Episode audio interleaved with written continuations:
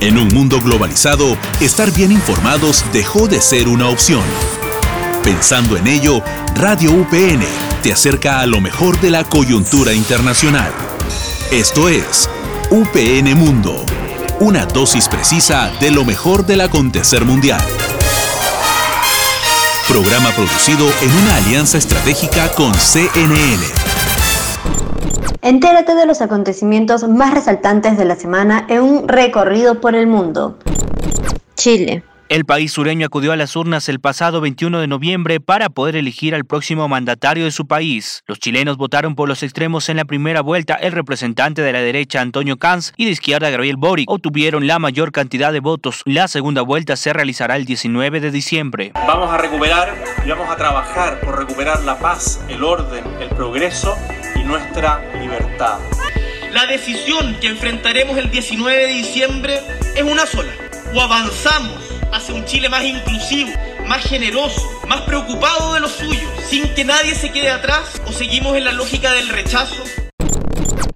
El Salvador. El mandatario del Salvador, Nayib Bukele, anunció que el gobierno construirá una ciudad Bitcoin. El país de más de 6,4 millones de habitantes es el primero en el mundo en legalizar la circulación de una moneda virtual que junto con el dólar será la divisa legal del territorio salvadoreño. La ciudad se construirá pensando en atraer la inversión extranjera. Habrá zonas residenciales, centros comerciales, restaurantes y un puerto. El proyecto lo anunció el presidente Nayib Bukele en la conferencia Bitcoin 2021 en Miami. Según esto, le traerá grandes beneficios al país y un impulso a la economía. Austria. Austria es el primer país europeo que vuelve al confinamiento en todo su territorio. La medida inició el lunes 22 de noviembre. El gobierno dispuso cerrar el comercio no esencial como la gastronomía, museos, eventos culturales y espectáculos para frenar la cuarta oleada de la COVID-19 en el invierno. Cuarta ola de la pandemia en Austria. La mayoría entiende la necesidad de restricciones en todo el país, pero critican al gobierno en cuanto a atravesar esta crisis. Han roto todas las promesas, una tras otra. No tenemos un gobierno del que nos podamos fiar. Los políticos se han dormido todos al volante y aquí no pasa nada. Si un médico comete un error, probablemente no lo dejan seguir trabajando, pero los políticos hacen lo que quieren. ¿Qué tal amigos? Bienvenidos a un nuevo podcast más de UPN Mundo, programa producido en marco del convenio entre la Universidad Privada del Norte y CNN. Les da la bienvenida Gabriela Luyo y me acompaña Aaron Molfino. Aaron, ¿cómo te encuentras? Muy bien, Gabriela, muchas gracias por la bienvenida. Es un gusto presentar esta nueva edición en la que nos enfocaremos en las elecciones de nuestro vecino país, Chile, en donde ya se han escogido los dos candidatos que se disputarán en una segunda vuelta electoral quién será el próximo presidente del país. Además, como es costumbre, continuaremos con nuestra sección de historias detrás de la noticia. Así es, y desde Chile estará con nosotros Gabriel Díaz, quien es periodista del diario chileno El Global. Esto más adelante. Así es, eso será más adelante, por lo que ahora continuaremos con los audio titulares. Quiero agradecer a los casi 7 millones de compatriotas que concurrieron hoy a votar. Porque si bien el voto es voluntario, votar es una buena forma de mostrar nuestro compromiso y amor por Chile. Quiero felicitar muy sinceramente a José Antonio Casta y a Gabriel Boric por haber triunfado en esta primera vuelta, lo que significa que en poco menos de un mes deberán enfrentar la elección definitiva.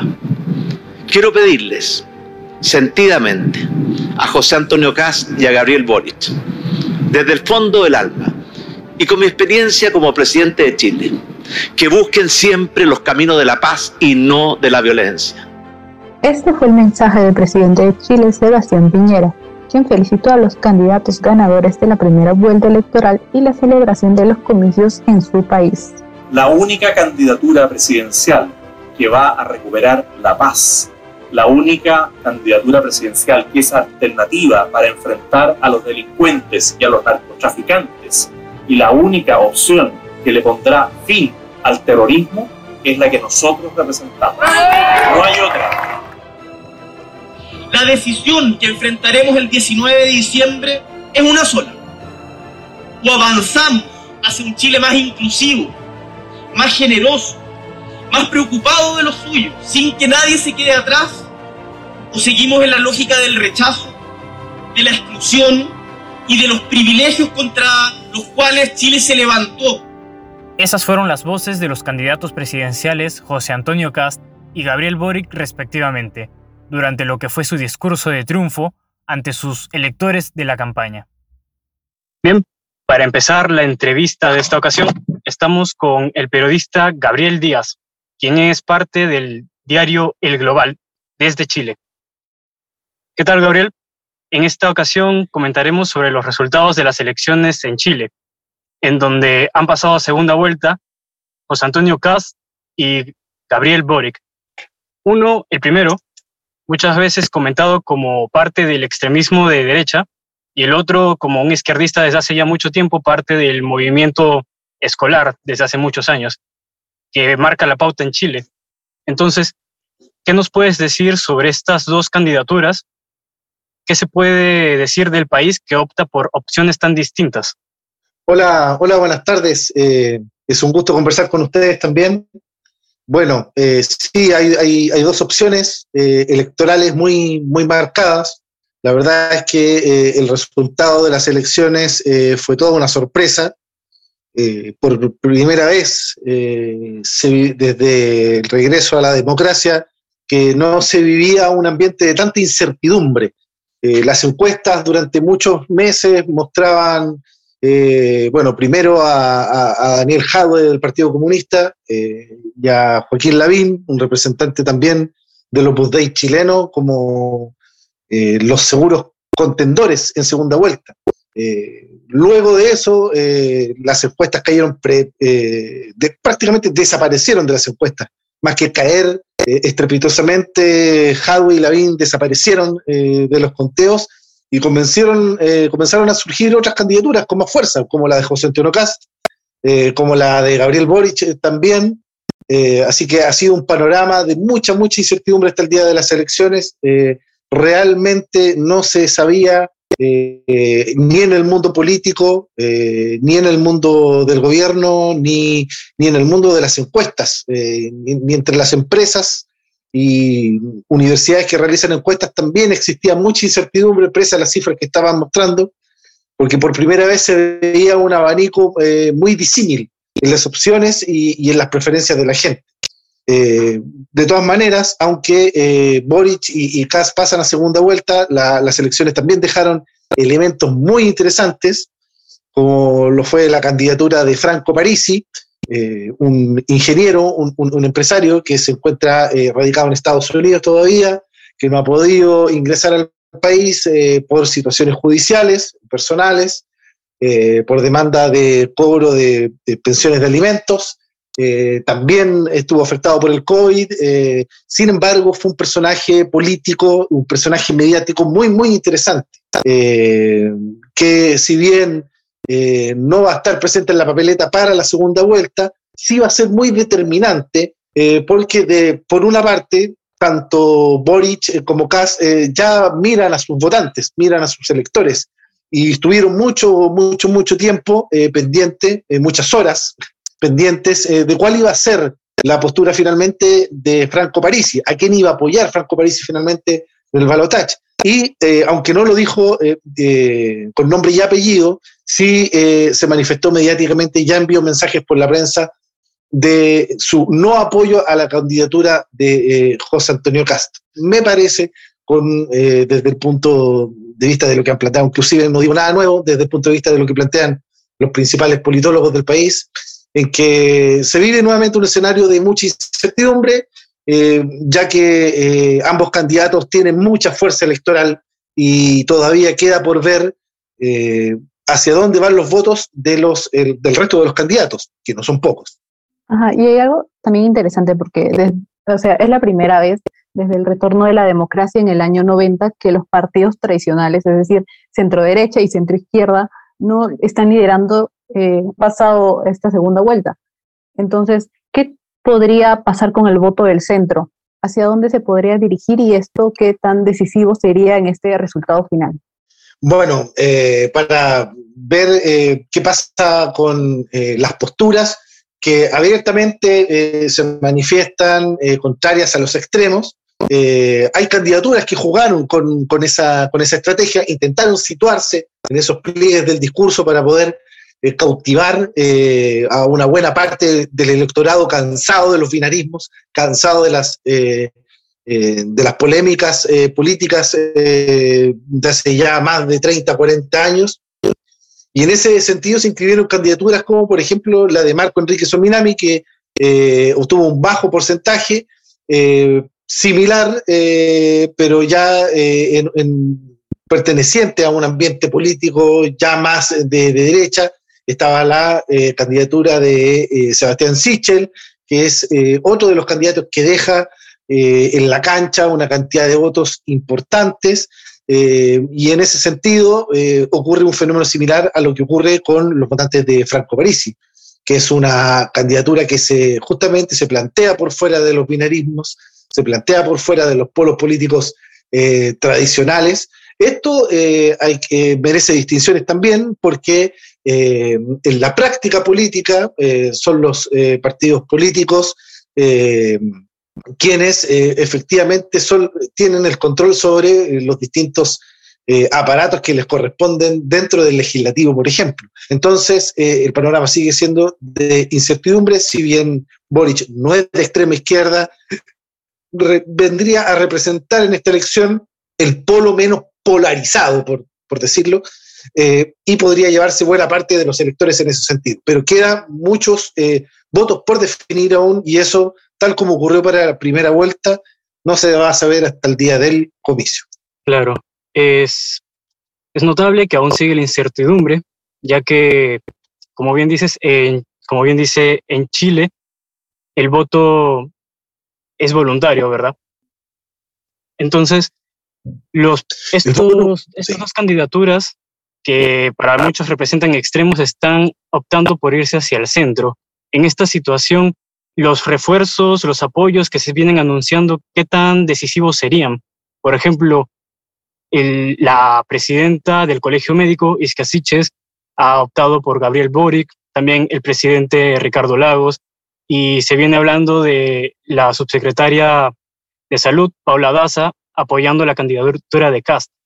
Esto para optar a conseguir el voto del centro. ¿Estos apoyos podrían decidir las próximas elecciones?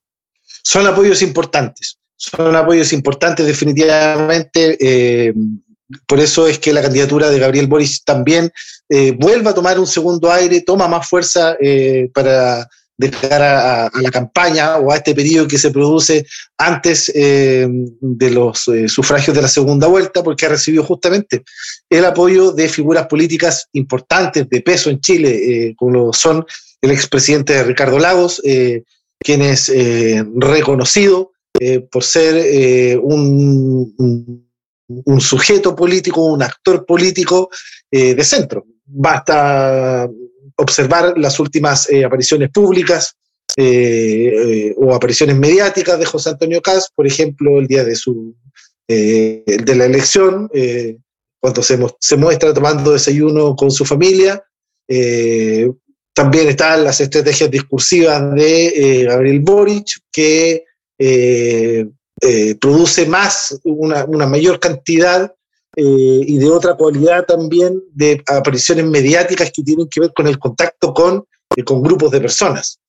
Entonces, eh, hay tácticas diferentes que podrían hacernos pensar que hay un electorado importante que va, va a optar por Boric justamente por, no, por no preferir o por negar la opción de una extrema derecha, que eh, efectivamente en el plan económico eh, lo es, eh, está en su programa de gobierno, no es ningún secreto, por la parte de Gabriel Boric también tiene que lidiar con el, el, electorado escéptico, con el electorado que en buena parte representa las candidaturas como la de Franco Parisi, que son eh, electorados difíciles de convencer, que son, eh, que son electorados eh, muy, muy cerrados frente a las opciones de figuras denominadas tradicionales o de la vieja política. Hablando también de esta segunda vuelta en donde son candidatos totalmente opuestos, también se va a ver el, cuál sea el resultado. Si es que el próximo gobierno continuará llevando al país de la manera que lo ha venido haciendo o si buscará una transformación del modelo que ha venido rigiendo en Chile. Entonces la pregunta sería, ¿qué es lo que debería de mantener el próximo presidente en cuanto a reformas en el próximo gobierno? Bueno, eh, definitivamente creo que eh, la metáfora de la planadora, eh, que se hizo tristemente célebre en el Congreso chileno, no, no, es positiva. No es positiva porque no, no es plausible, no es plausible bajo ningún punto de vista. Sería muy desafortunado que el próximo presidente, por ejemplo, eh, eliminar de cuajo la política de salud pública que ya existe para intentar eh, implementar una nueva sin tomar siquiera en consideración lo que ya existía para mejorarlo o para superarlo. Entonces, eh, el próximo presidente tiene, me parece, el desafío de poder llevar su plan de gobierno en concordancia o en algún tipo de relación que no cause daño a la sociedad. Claro, sobre todo en esta situación que vivimos en torno a la pandemia y a la situación que vive Chile con la nueva constitución que será forjada por la Convención Constitucional. En este aspecto, sobre las reformas y sobre los proyectos y la posición que va a tener el próximo presidente de Chile, ¿cuál podría ser la relación que tendría con el Perú? ¿Cuáles son estas perspectivas que tienen los candidatos? me parece que los próximos presidentes tienen eh, mucha responsabilidad en el tema internacional, eh, porque eh, dependemos hoy especialmente con la pandemia de tener relaciones comerciales internacionales inteligentes, estratégicas, que nos beneficien y que no vayan en desmedro ni de los trabajadores, ni de las comunidades, ni mucho menos de los territorios y del ecosistema. Es cierto, Gabriel. Bueno, muchas gracias, señor Gabriel Díaz, por el panorama tan claro que nos ha brindado sobre la situación en Chile y esperamos que próximamente sea para bien la decisión que tomen en los comicios y vaya para mejor las relaciones internacionales en ambos países. Esto sería todo para la entrevista de ahora. Gracias por su atención. Vamos ahora con la sección Historias detrás de la noticia. Durante la semana hemos sido testigos de la reciente participación del país chileno en base a las elecciones presidenciales, donde se llevó a cabo la participación de José Antonio Caz, de Partido Derecha, y Gabriel Boric, del Partido Izquierda. Ambos candidatos luchan por un puesto en el sillón presidencial de Chile. Tenemos la vocación de mayoría. Chile merece paz, libertad y eso es lo que nosotros le vamos a dar, dijo el derechista Kass en su discurso de celebración abrazado a la bandera chilena.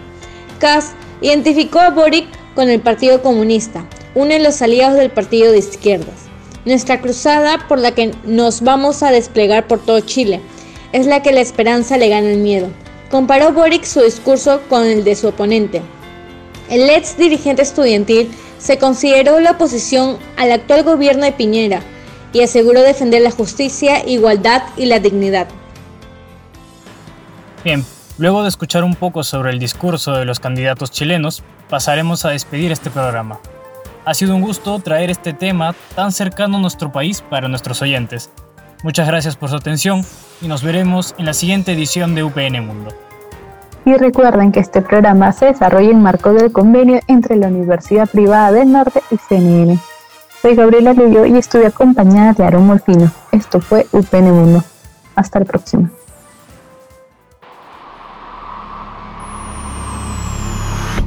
Esto fue UPN Mundo, una dosis precisa de lo mejor del acontecer mundial.